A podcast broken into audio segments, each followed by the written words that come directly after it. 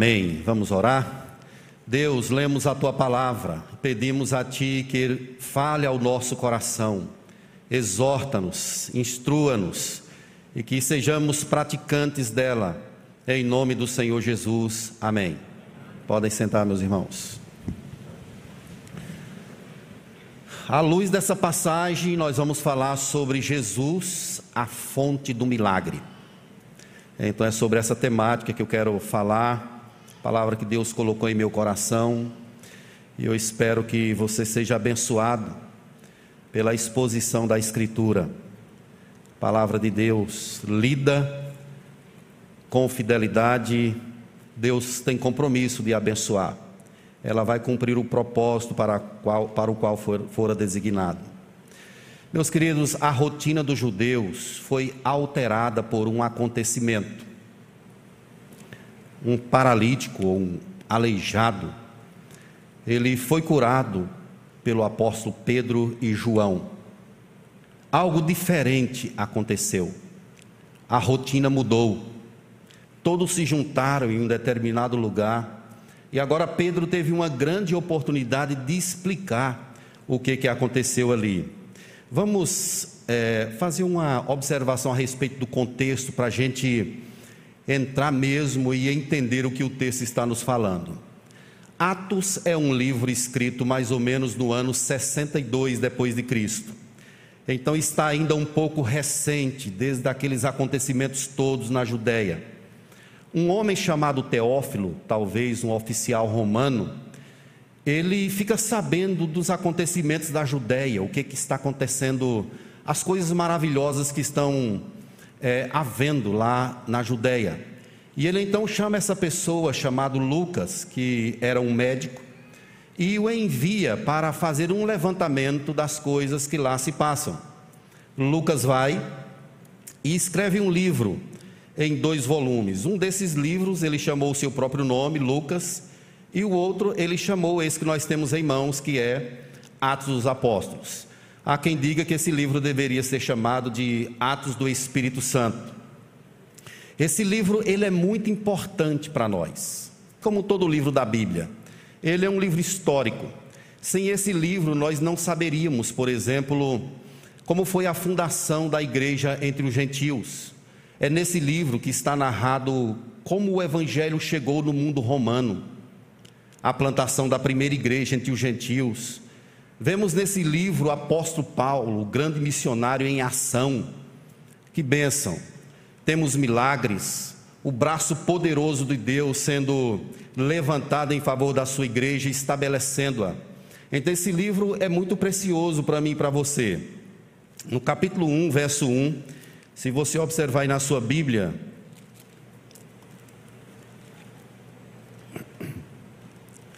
o texto começa dizendo que escrevi o primeiro livro, O Teófilo, relatando as, todas as coisas que Jesus começou a fazer e a ensinar. Então vejam que há uma narrativa no primeiro livro de Lucas a respeito daquilo que Jesus estava fazendo. Mas agora Lucas está descrevendo sobre o andamento da igreja, como é que ela está, o que, que está acontecendo com a igreja que Jesus Cristo deixou. Então é nesse sentido que esse livro de Atos ele é escrito e vai nos mostrar exatamente essas questões da situação da igreja. E de quando em quando no livro haverá uma espécie de relato ou de resumo da situação da igreja. Por exemplo, Atos capítulo 9, verso 31 diz que a igreja tinha paz por toda a Judéia, Samaria e Galiléia. Ela era uma igreja cheia do Espírito e crescia em número. São relatos que existem no livro de Atos, mostrando a situação da igreja. Pedro pregou dois sermãos a partir de oportunidades que ele teve. O primeiro está aí logo no capítulo 2, quando o Espírito Santo desceu, Pedro foi explicar de fato o que, que estava acontecendo. E agora esse outro sermão, ele é decorrente de um milagre. Como eu falei na introdução, a agenda foi mudada. Algo maravilhoso aconteceu. Pedro e João estão indo para a oração da hora nona, que é às três horas da tarde. 15 horas, eles estão indo para a oração e se deparam com um aleijado. O texto é claro quando diz que essa pessoa fora deixada ali. Alguém o levou e deixou lá provavelmente um costume que ele tinha de ficar na porta da igreja pedindo esmolas. E Pedro, fitando os olhos nele, disse assim: Você quer ser curado? Ou você quer alguma coisa? E é claro que ele, naquela hora, houve uma empolgação no coração dele. E Pedro, fitando os olhos nele, disse assim: Olha, não tenho nem ouro e nem prata, mas o que tenho, isso te dou. Em nome de Jesus, levanta e anda. Imagine essa cena. Ele estava esperando receber um recurso, um valor. Ele foi ali atrás de dinheiro, de esmolas. E Pedro, então, em nome de Jesus, levanta e anda. E os tornozelos se firmaram, o texto diz aí. Pedro pegou, ajudou, e ele começou a andar. E entrou no templo, no pórtico de Salomão, que era uma sala de 15 metros mais ou menos, e começou a glorificar a Deus automaticamente, como nesse horário, às três horas, tinham muitas pessoas no templo, eles iam para a igreja às nove horas, às doze horas e às três horas, todos os dias. E certamente nessa hora tinha muita gente. Então as pessoas começaram a se aglomerar onde Pedro estava com João, no pórtico de Salomão. Todos queriam saber de fato o que aconteceu. Eles chegaram ali e viram aquela pessoa que de costume estava ali, na porta da igreja pedindo esmola. E eles queriam uma explicação do que está acontecendo. E é nesse sentido que Pedro tem essa grande oportunidade de pregar o Evangelho, de falar sobre Jesus. Pedro aproveita a oportunidade, como no primeiro sermão em Atos 2, agora ele vai aproveitar essa grande oportunidade para falar do nome de Jesus.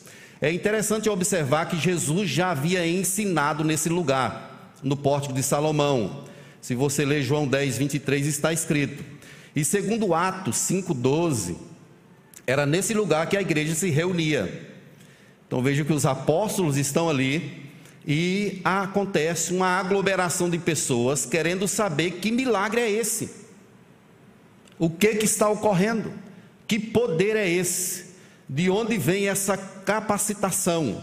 Então Pedro aproveita a oportunidade para falar sobre Jesus como sendo a fonte do milagre.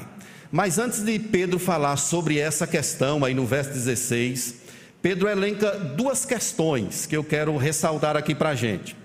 A primeira delas é que Deus glorificou a Jesus. Se você ler no verso de número 13, Diz aí que o Deus de Abraão, de Isaac e de Jacó, o Deus de nossos pais, glorificou a seu servo Jesus.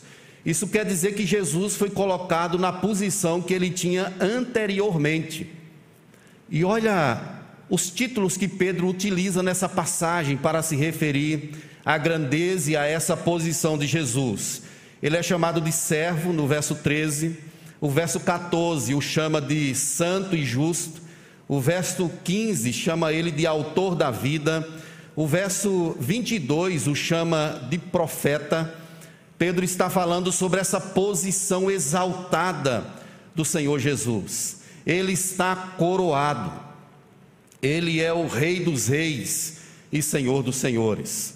Jesus havia pedido a Deus em João 17,5 o seguinte: E agora glorifica-me, ó Pai, contigo mesmo com a glória que eu tinha junto de ti antes que houvesse mundo.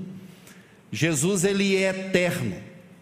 Ele nasceu no tempo em forma humana, exatamente movido por um amor grande que decorre do coração do próprio Deus.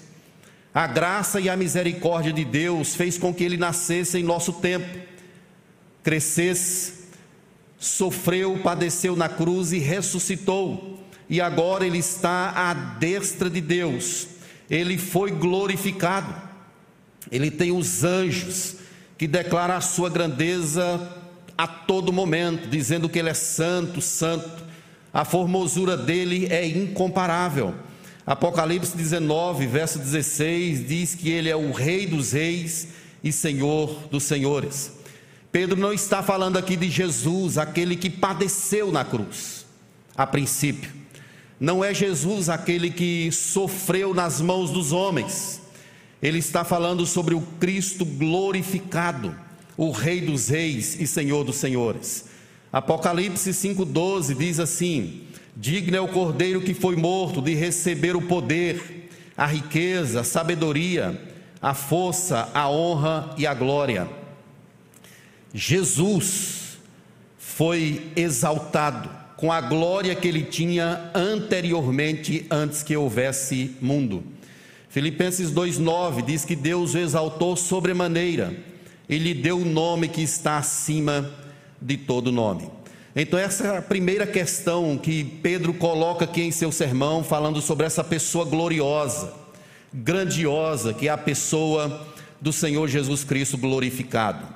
Meus irmãos, isso é de uma importância muito grande para nós, porque isso significa a nossa vitória. Jesus está no trono, está sentado junto ao Pai, à direita de Deus, Ele é o, é o nosso advogado ele vive pelos séculos dos séculos. Isso é muito importante para a nossa vida aqui na terra, sabendo nós que nós não estamos soltos ao acaso. Há um Deus que reina, que governa absoluto sobre todas as coisas. O nome dele está acima de todo nome. Então não vamos pensar a princípio em Jesus como aquele coitadinho que baixava a cabeça, que sofreu como ovelha muda perante os seus tosqueadores. Vamos pensar em Jesus glorificado, exaltado, diante de quem os anjos se prostram. Todo o universo declara as suas maravilhas. Ele é o nosso Deus, é o Senhor da nossa vida. Mas tem uma constatação aqui que Pedro faz, é a respeito do que os homens fizeram. Eles agiram de forma insensata. Os versos 13 e 14 nos mostram o que os homens fez. Vós, porém, negaste o santo e justo, pedisse que vos concedessem um homicida. Então vejam que Deus glorifica ao Senhor, mas Pedro faz um contraste mostrando o que os homens fizeram com ele. Traíram, negaram. Tem um comentarista chamado F. F. Bruce, ele disse assim: os títulos gloriosos do Messias destacam a culpa daqueles que o rejeitaram. Os homens foram culpados. Voluntariamente eles agiram e mataram o autor da vida. Eles preferiram Barrabás. A ideia de Pedro aqui é como se Pilatos quisesse de fato soltar a Jesus. Olha, não, não vejo nesse homem crime algum. Mas o povo, o próprio povo de Jesus gritava: crucifica-o, crucifica-o. Eles preferiram um homicida. Nós conhecemos a história que Pilatos deu uma opção. Ele tinha autoridade para soltar um dos presos. E ele então coloca Jesus lado a lado com Barrabás. E o povo prefere um homicida Vejam que os homens estão agindo aqui de forma insensata. E no capítulo, no verso 15, melhor dizendo, está escrito aí que eles mataram o autor da vida. Isso, essa palavra autor aqui no texto é o originador. De onde vem a vida? É como se eles tivessem secado a fonte voluntariamente, é um ato propositivo intencional. Eles mataram o autor da vida. Essas atitudes dos homens postas aqui no texto referem-se ao grau de depravação dos homens. Eles estavam como que cegos, cometendo torpezas, atrocidades, matando um inocente mas aqui nós temos, meus irmãos, algo que pertence ao conselho eterno do Senhor. Ao tempo que os homens voluntariamente foram contra Jesus, Deus havia pré-ordenado que o seu Cristo padecesse. Deus não é o autor, os homens voluntariamente fazem isso. eles entregam Jesus, eles o levam para a cruz. Mas Deus viu esse ato acontecendo na eternidade. Isso é algo que pertence ao conselho eterno, ao coração de Deus. O fato é que Deus interveio. O verso 15 diz que Deus o ressuscitou dentre os mortos e nós somos testemunhas. Veja o que os homens fazem e veja o que Deus fez. Deus o ressuscitou dos mortos. Veja que nesse sermão de Pedro ele está falando sobre cristologia, sobre o lugar de Cristo, a proeminência dele, a depravação do coração do homem e a intervenção de Deus, soberana, graciosa, amorosa. Os homens o mataram, mas a morte não pôde contê-lo. Deus o ressuscitou dos mortos ele foi conduzido ao estado de exaltação que tinha anteriormente, de glorificação. Ele é o rei do universo. Essa intervenção de Deus, ela é motivo de muita gratidão da nossa parte, porque nós fizemos besteira, nós praticamos o mal, nós erramos juntamente com Adão e Eva e continuamos a prevaricar em nossa história nós somos culpados. Essa é a realidade do ser humano. Ele foi culpado pela morte do Senhor Jesus. Ele agiu de forma propositiva, intencional, segura. Teve a oportunidade. A Bíblia diz que ele veio para os que eram seus, mas eles amaram mais as trevas do que a luz. Os seus não o aceitaram, o rejeitaram. Mas Deus intervém graciosamente e conduz a história para a honra, glória e louvor do seu nome. Meus queridos, Jesus é o centro da igreja, é o centro da nossa vida, Ele é o centro da adoração. Todo texto na Bíblia fala sobre Jesus. Esse é o assunto central da Escritura, ele é o ponto de convergência da história. A época da reforma desencadeou-se grande impacto religioso por causa da pessoa de Cristo. Um dos pontos era a pessoa de Cristo que estava sendo colocada de lado. O homem estava sendo proeminente, estava tomando lugar que não era dele. A reforma trouxe de volta, dentre outras coisas, esse lugar de Jesus. É por isso que foi cunhado esse lema grandioso: somente Cristo. Solos Cristo. Nada além dele. O nome dele está acima de todo nome. Os homens o mataram, mas Deus o ressuscitou. Deus lhe deu a glória que ele tinha anteriormente. Então, antes de Pedro declarar que Jesus é a fonte do milagre, ele mostra o que Deus fez, o que os homens fizeram. E aí no verso 16, ele diz que Jesus de fato é a fonte do milagre. Veja aí na sua Bíblia. Pela fé em o nome de Jesus é que esse mesmo nome fortaleceu a este homem que agora vedes e reconheceis, sim, a fé que vem por meio de Jesus deu a esse saúde perfeita na presença de todos vós. Pedro disse assim: Olha, não pensem que somos nós, não tem nada a ver com a gente. Ele diz aí no verso de número 12: Pelo contrário, não fomos nós, mas foi Jesus quem operou essa maravilha. Foi Jesus que operou esse grande milagre. Essa fé que vem por meio de Jesus. Isso quer dizer que Pedro estava sendo apenas um instrumento juntamente com João. Jesus é a fonte do milagre. E quando eu penso, meus irmãos, quando eu estava estudando esse texto, eu fiquei pensando: esse Jesus que Pedro e João pregavam é exatamente Jesus diante de quem nós estamos. Ele é o nosso Deus hoje. Ele é a fonte do milagre. Eu creio que Jesus pode operar maravilhas. Ele pode operar milagres. E ele tem feito isso todos os dias.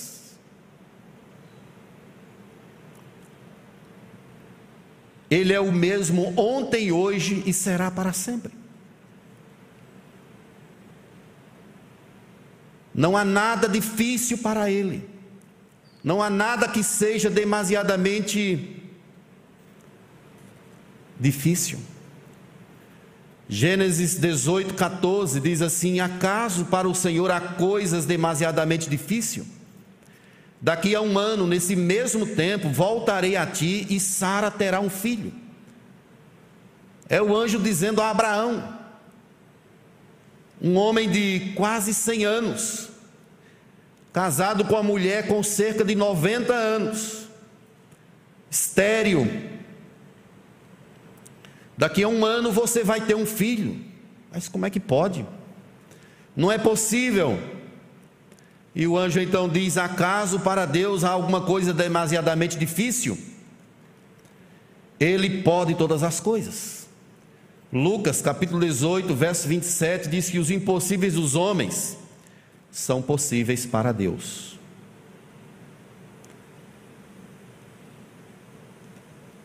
Que tipo de milagre você precisa nessa tarde? Onde que você deseja que Deus toque? Saúde, finanças, conversão,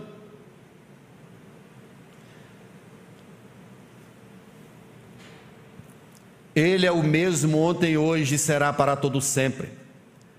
Eu creio no Jesus que opera maravilhas, que opera milagres segundo a sua soberana vontade. Esse homem estava na porta da igreja pedindo esmolas. E Pedro foi tremendamente usado juntamente com João para operar esse milagre. O poder não era dos homens, o poder sempre foi de Deus. Ele é o Deus que pode fazer grandes coisas na tua vida, meu irmão.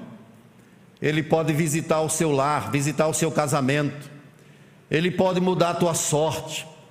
Nós precisamos voltar a crer. Quem sabe você está duro de coração, achando que essas coisas foram próprias daquela época. O mesmo Deus de ontem é o de hoje. Ele tem operado grandes coisas, grandes maravilhas no meio do seu povo. E dentre essas maravilhas é a conversão da alma. Estamos aqui diante do Senhor, como família de Deus, glorificando esse nome que está acima de todo nome, porque Deus, em graça, bondade e misericórdia, nos resgatou do império das trevas. Creia, não temas, Creia somente, não há portas que Deus não possa abrir. Não há situação que Deus não possa mudar. Ele tudo pode. Essa fé não provém necessariamente do nosso coração. Ela provém do próprio Deus, é o agir soberano de Deus. Ele pode todas as coisas. Talvez você conviva com uma pessoa que seja que no seu pensamento, no seu coração, você internalizou a ideia, quem sabe, de que essa pessoa não possa um dia ser alcançada, ser convertida. Quem sabe seu filho, marido. Mas se lembre que você tem um Deus e você precisa declarar isso todos os dias. Eu não posso, mas o meu Deus pode. Eu não consigo, mas Deus tem poder. Se Ele quiser, ele faz, ele opera segundo o conselho da sua soberana vontade. A fonte do milagre se chama Jesus, e ele está aqui em nosso meio nessa tarde. Ele está conosco através do seu espírito. É uma promessa dele para nós. E se lembre que nada é impossível para ele. Agora eu vejo que o texto ele vai se desenrolando, e a partir de aqui nós temos exortações. Deus glorificou a Cristo, os homens o mataram, a própria fonte de bênção. O autor da vida acabou sendo morto por causa dos homens, mas Deus o exaltou, ressuscitando, e agora o chamado de Pedro é para que os homens se arrependam. Ele fala aí no verso 17: E agora, irmãos, eu sei que vocês fizeram isso por ignorância, como também as vossas autoridades. Imaginem a ousadia de Pedro. Aquele povo que estava ali no pórtico de Salomão, parte dele era exatamente aqueles homens que crucificaram a Jesus. Eles estavam ali ouvindo, as autoridades ainda estavam ali, algumas delas. E Pedro então diz: Olha, vocês fizeram isso na ignorância como também a vossa autoridade. E aí ele chama o povo ao arrependimento, mas Deus, essa conjunção adversativa, aparece muito na Bíblia. Assim cumpriu o que Dantes anunciara por boca de todos os profetas, que o Cristo havia de padecer. Os homens o mataram, mas houve uma presciência de Deus um plano eterno do Senhor. Jesus veio resgatar-nos dos nossos pecados. Agora, verso 19: Arrependei-vos, pois, e convertei-vos para serem cancelados os vossos pecados. Os homens são chamados para arrependerem-se perante o Senhor. Essa palavra arrependimento, ela significa dar meia volta, é quando o coração ele fica pesado em decorrência a algo que se praticou, e essa pessoa, movido por esse sentimento forte, ela pega uma outra direção. Arrependimento é o preço da conversão. Arrependam-se para serem cancelados os vossos pecados.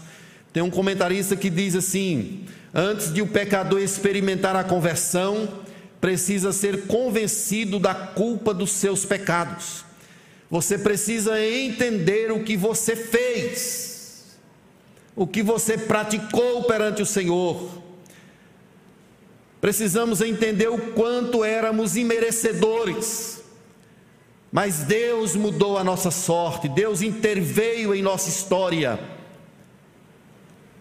Se você já se arrependeu pelo que fez, pelos seus pecados. Louvado seja o nome do Senhor por isso. Isso é sinal de que você deu meia volta, foi para outra direção, agora a direção de Deus. Deixou de ser uma ovelha desgarrada, deixou de seguir o seu próprio caminho e agora está vivendo no caminho do Senhor. Olha Pedro chamando aquele povo: arrependei-vos para serem cancelados os vossos pecados. Sem arrependimento, não há cancelamento de pecados. É importante a gente entender, meus irmãos, que arrependimento não é a mesma coisa de remorso. Tem gente que fica contristado por uma situação efêmera, passageira, apenas mental. Mas daqui a pouco a pessoa está praticando as mesmas coisas vivendo no mesmo lamaçal. É sinal de que aconteceu apenas um remorso e não um arrependimento verdadeiro.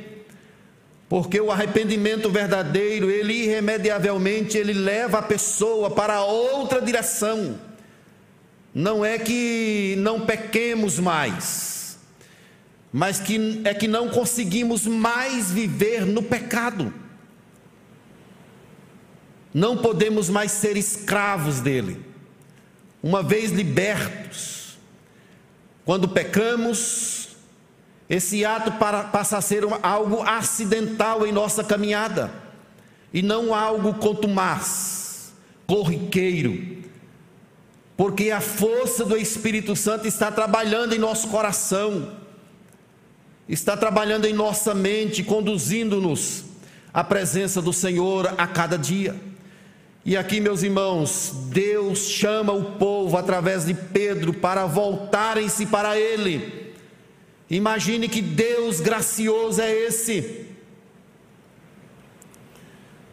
Os homens mataram o seu filho. E Deus está dizendo através de Pedro: olha, se arrependam.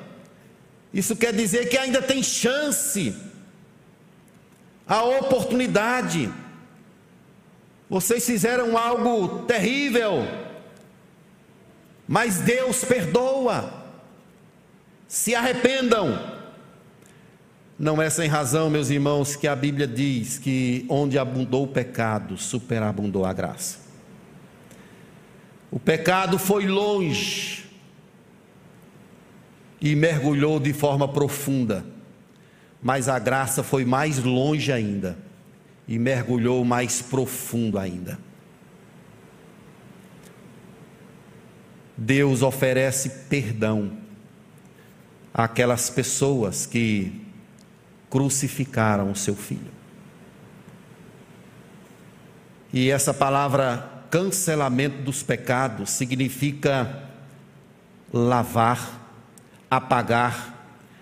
É como uma tinta Coloque uma tinta numa folha de papel, você vai ver como é difícil remover aquela tinta. Eu acho que não sai mais.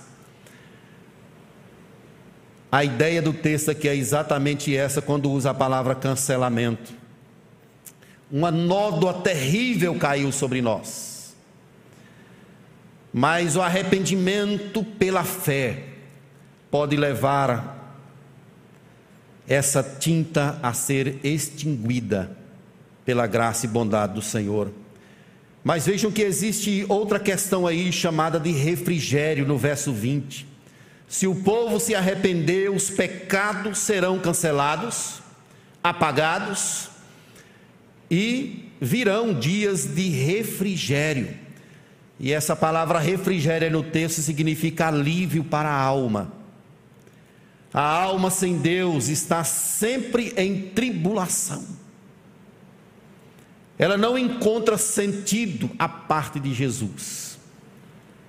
Podemos até conquistar as coisas aqui na terra, mas sem Deus o homem estará sempre em falta.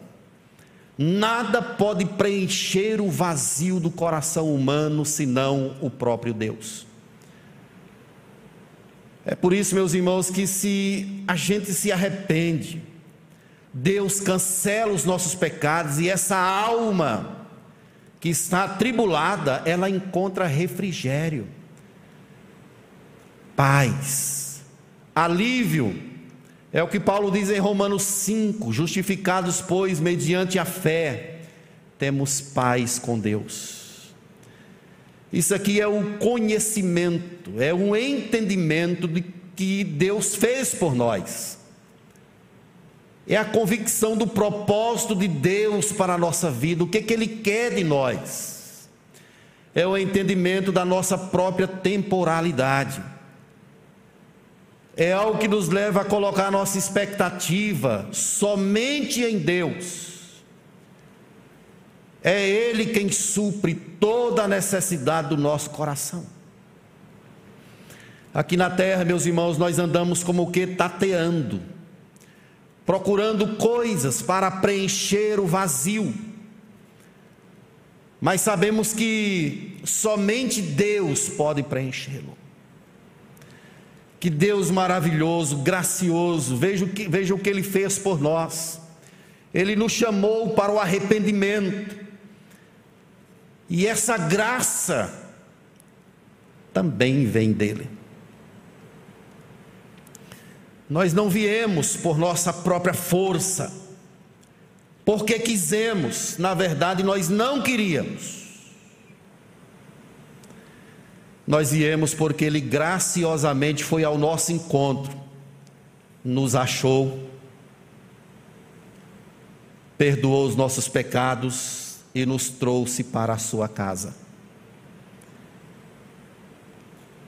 Esse é o Deus maravilhoso a quem nós servimos, meus irmãos. Estávamos como ovelhas desgarradas, cada um seguia o seu próprio rumo. Vivíamos de acordo com o curso da potestade do ar, do príncipe que agora atua nos filhos da desobediência. Mas Deus, sendo rico em misericórdia, nos trouxe para a Sua presença. E nós nos arrependemos também por graça, por misericórdia, recebemos fé, tivemos os nossos pecados cancelados, temos a nossa alma em nossa alma alívio, refrigério. Sabemos que Ele é a nossa satisfação. E agora, meus irmãos, uma última lição desse texto que Pedro apresenta, entendendo que Jesus é a fonte do milagre, é um chamado que ele faz para que nós olhemos para o futuro. É uma perspectiva escatológica que Pedro está colocando aqui para Jesus, que é o ponto de convergência, a parte B do verso 20. Ele diz assim: a fim de que venham da presença do Senhor tempos de refrigério, e que envie Ele o Cristo que já vos foi designado Jesus.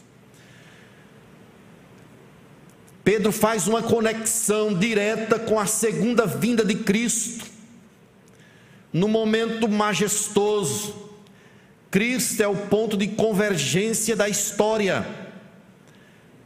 Esse momento da volta de Cristo será um momento de grande alegria, grande regozijo. Nós devemos viver em razão desse grande acontecimento, mas ao mesmo tempo será também um dia de grande escuridão, sofrimento, gritos, choro, separação. Porque existem dois destinos para o homem: ou Deus ou Satanás, ou céu ou inferno. Não existe um meio termo. Pedro está conectando aqui o que aguarda aquelas pessoas que por graça se arrependeram e agora vivem na dimensão do Senhor. Jesus não vem mais como um cordeiro, agora ele vem como um juiz, como um leão da tribo de Judá, como o próprio texto do Apocalipse nos fala.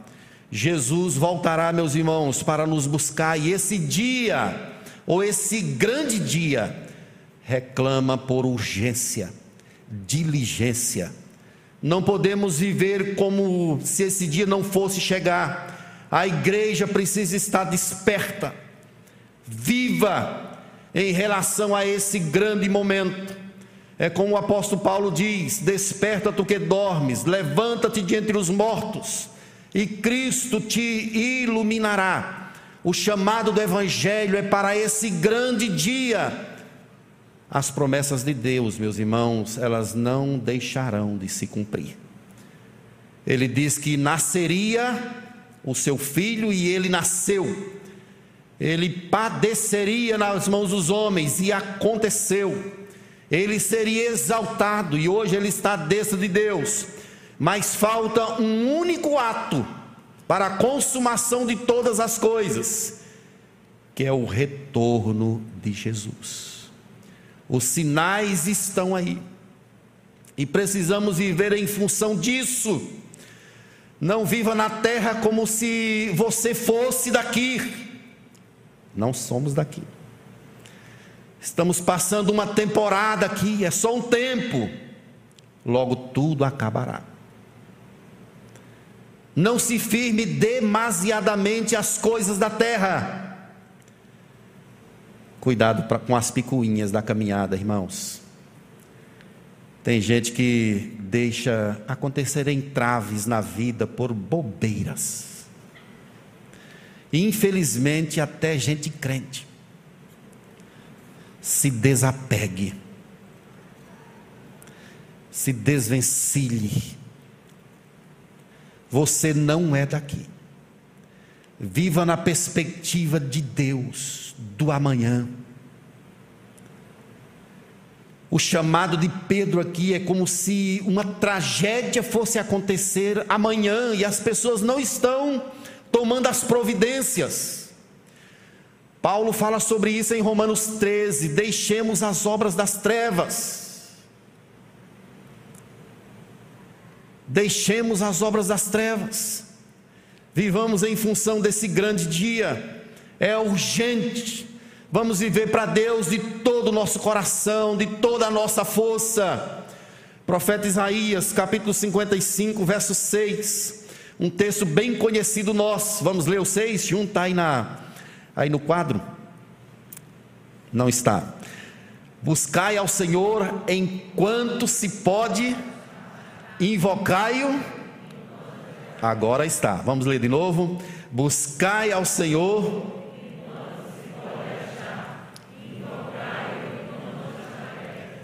É a urgência que está colocada aqui para a gente buscar enquanto podemos achá-lo, invocá-lo enquanto ele está perto. Nesse sentido, meus irmãos, Pedro fala sobre personagens do Antigo Testamento, falando sobre Moisés, fala sobre Samuel, que significam leis e profetas. Esses homens falaram sobre esse assunto, eles falaram sobre Jesus, eles eram tipologias que apontavam para Cristo o ponto de convergência de todas as coisas. É como se eles dissessem: olhem, a história culmina, caminha para Jesus. Lá na frente ele vai nascer, ele é o profeta. E olha que sentença terrível no verso de número 23. E acontecerá que toda alma que não ouvir a esse profeta será exterminada do meio do povo. Isso é a sentença de quem não ouvir esse grande profeta, que é Jesus. É como se Pedro dissesse: Olha, escutem ele, preste atenção naquilo que ele está dizendo, porque a alma que não ouvi-lo será exterminada do meio do povo de Deus. Essa é a visão bíblica, meus irmãos. Se você ler o Salmo primeiro, está claramente apontado isso os justos e os ímpios. Os ímpios são como palha seca atirada ao vento. Os justos são como plantas junto à corrente de águas, que no devido tempo dá o seu fruto. Aqui, meus irmãos, está sendo mostrado a importância de nós ouvirmos cada vez mais a Jesus. Quem sabe você está aqui nessa tarde ou está ouvindo esse sermão pela internet e você está apenas escutando. Escutar é mais genérico. Ouvir é dar atenção. É olhar para um ponto. É esse o sentido que Pedro está colocando aqui. A alma que não ouvir a esse profeta será exterminada. Nós somos esses filhos da aliança, filhos de Deus, a quem a Bíblia se refere. E olha o chamado aí no último verso: cada um se aparte das suas perversidades. É o chamado de Deus para todos nós. Jesus é a fonte do milagre. A história aponta para Ele, caminha para Ele. E nós somos chamados para viver completamente para a honra, glória e louvor dEle. Você nasceu para isso. Imagina aquele dia no Porto de Salomão. A rotina das pessoas foi mudada. Três horas da tarde. As pessoas, antes de ir trabalhar, elas passavam no templo, na hora nona algo maravilhoso aconteceu. E Pedro aproveitou aquele momento para falar sobre Cristo, a sua glória, o ponto de convergência da história. Que eu e você, meu querido, possamos viver em razão dele, em função dele, em nome de Jesus. Eu quero te dizer algumas coisas para a gente concluir e guardar em nosso coração Primeiramente, que Jesus está conosco. Eu não sei qual é a sua causa, mas você pode colocar ela no altar do Senhor, dizendo assim: Deus, como o Senhor curou aquele aleijado, o Senhor pode tocar na minha vida, pode operar uma maravilha, uma maravilha em minha vida nessa tarde. Deus pode tocar em você. e curá-lo. Deus pode mudar a tua sorte. Deus pode soprar um vento e dissipar as cinzas da tua vida, da tua casa, do teu marido, do teu filho. Deus é poderoso para fazer infinitamente mais do que tudo que pedimos ou pensamos, conforme o seu poder que opera em nós. Ele está aqui e pode trazer mudança para a sua vida, para a sua história, para a sua família. Ele pode abrir portas que estão fechadas. Uma segunda questão que eu quero deixar registrada aqui é que o evangelho, ele sempre produz um duplo efeito. Uns creem e outros rejeitam. Na mensagem do evangelho tem esses dois efeitos. Existem aqueles que abraçam e aqueles que rejeitam. Nesse dia dessa pregação de Pedro, o capítulo 4, verso 4, Diz aí: muitos, porém, dos que ouviram a palavra a aceitaram, subindo o número de homens a quase cinco mil. Então eram três mil em Atos 2. Agora o número já está em cinco mil. Daqui a pouco o Lucas vai falar sobre multidão, não vai falar mais números, só vai dizer que a igreja crescia, porque a mensagem do Evangelho era pregada e os homens eram trazidos pelo poder e graça do Evangelho. Qual é o efeito que a mensagem de Deus produz na sua vida? Aceitação ou rejeição? Ela produz esse duplo fator aí em nossos corações. Uma terceira questão, meus irmãos, é que sem arrependimento não existe perdão e não havendo perdão, não há salvação. Notifica a todos os homens que se arrependam. Essa é a mesma mensagem que Pedro prega no capítulo 2. E agora, o que, que nós faremos? Se arrependam do que vocês fizeram. Voltem-se para Deus, enquanto vocês podem achar. Sem arrependimento, não há perdão.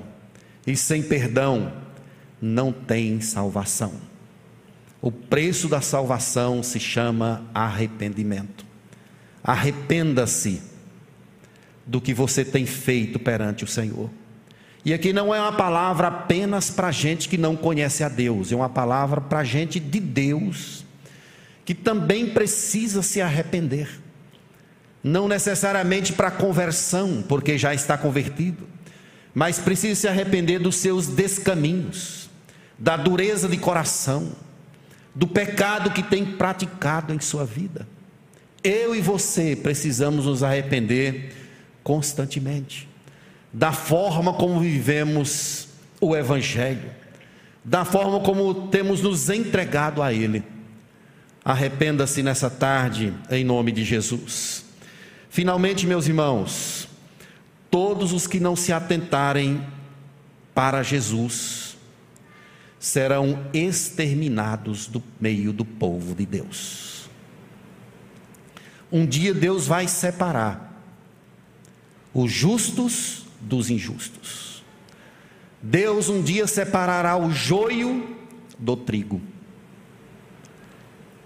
Deus um dia colocará um dia colocará os bons em um cesto e o restante será jogado fora Deus um dia separará quem pertence a Ele de verdade e quem não pertence.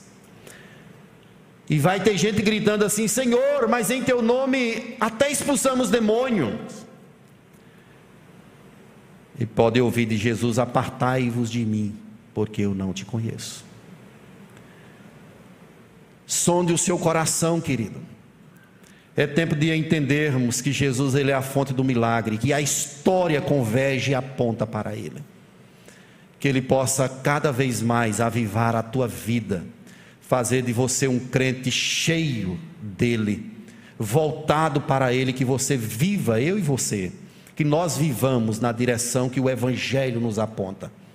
Em nome para a glória do Senhor Jesus. Amém? Vamos ficar de pé. Vamos convidar aí o nosso grupo de louvor para estar aqui a postos. Nós vamos orar ao nosso Deus e na sequência vamos impetrar a bênção do Senhor.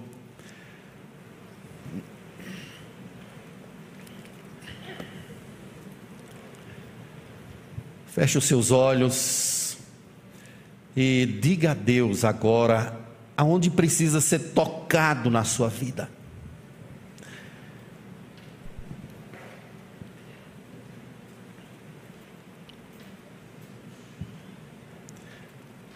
Coloque a sua vida no altar do Senhor, em sua memória, em seu coração.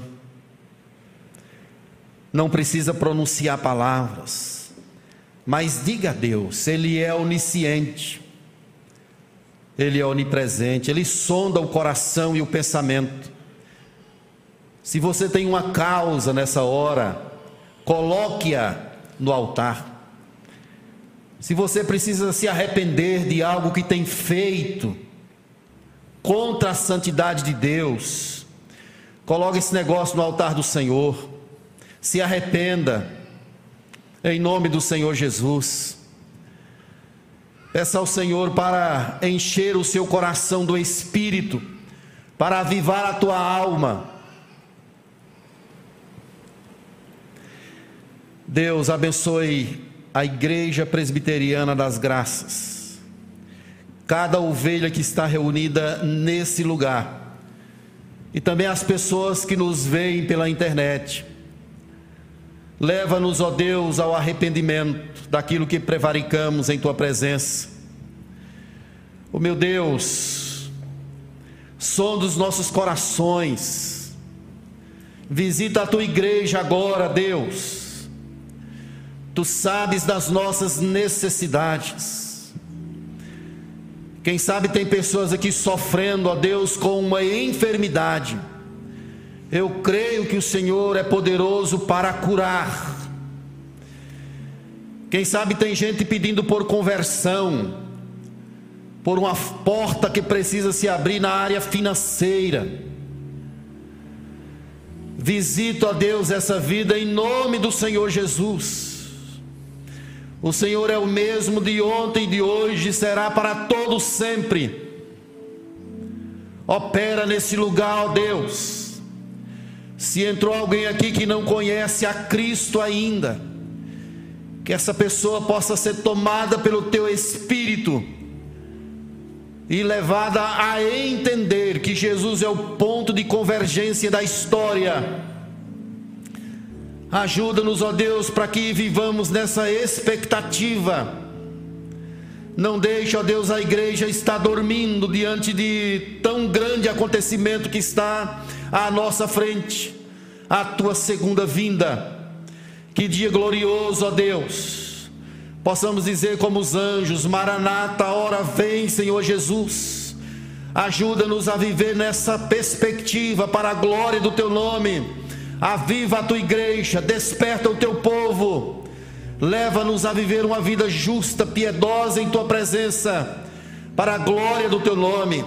Se tem alguém aqui, ó Deus, que está nos ouvindo, que está vivendo na terra como se fosse cidadão desse reino, que o Senhor possa tocar nesse coração e levá-lo ao entendimento de que devemos pensar nas coisas lá do alto e não nas que são aqui da terra em nome do Senhor Jesus, visita-nos, ó Deus, nessa hora, para a glória, honra e louvor do nome de Jesus Cristo.